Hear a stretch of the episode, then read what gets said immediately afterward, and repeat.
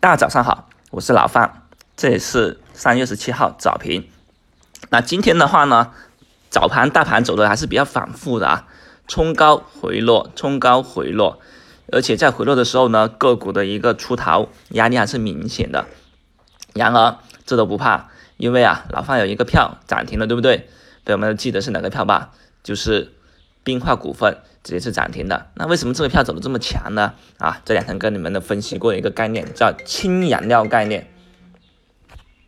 氢燃料概念的话呢，昨晚出了一些更多的那个利好消息啊啊，出来以后呢啊，今天直接是刺激了这几个概念股的一些龙头的票的一个启动，比如说厚普股份，比如说美景能源。都是氢燃料概念里面的，呃，冰化股份也算啊。现在就看他们谁再去抢龙头位置了。而这样子的股票里面呢，我们选一些啊，稍微低价格的，对吧？然后呢，盘子不算大的，那这呢就容易产生一些啊比较高性价比的一些行情出来。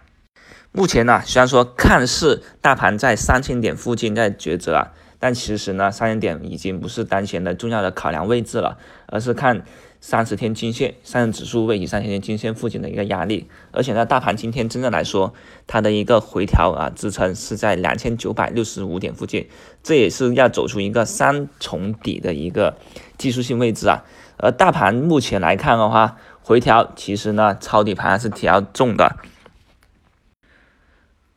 而资金在高位的一个压力也是有，像冰化股份一直在涨停板附近，迟迟不能封住啊，反复改，反复打开，这也说明呢，有一些呃抄底的资金呢也是在出货了。当然了，这也是一个产生分歧的过程，只有这样子的分歧，才能够为后市的拉升减轻前行的压力。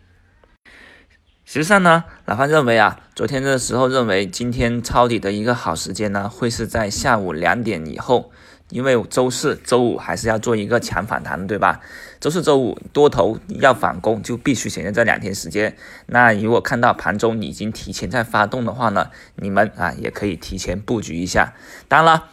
盘中的一些概念最强的还是那两个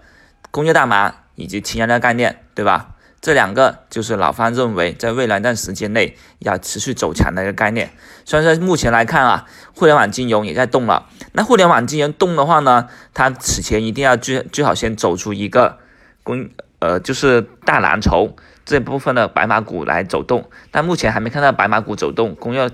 那个互联网。金融就已经在动了，就缺乏了一个轮动效应啊，所以这个时候呢，我倒不认为工业互联网可以直接去抄，还是留意一下工业大码，还有氢燃料概念，这两个才是接下来啊这个月都一直是要走强的一个概念，这也是在里面你看调整以后就介入的一个好题材。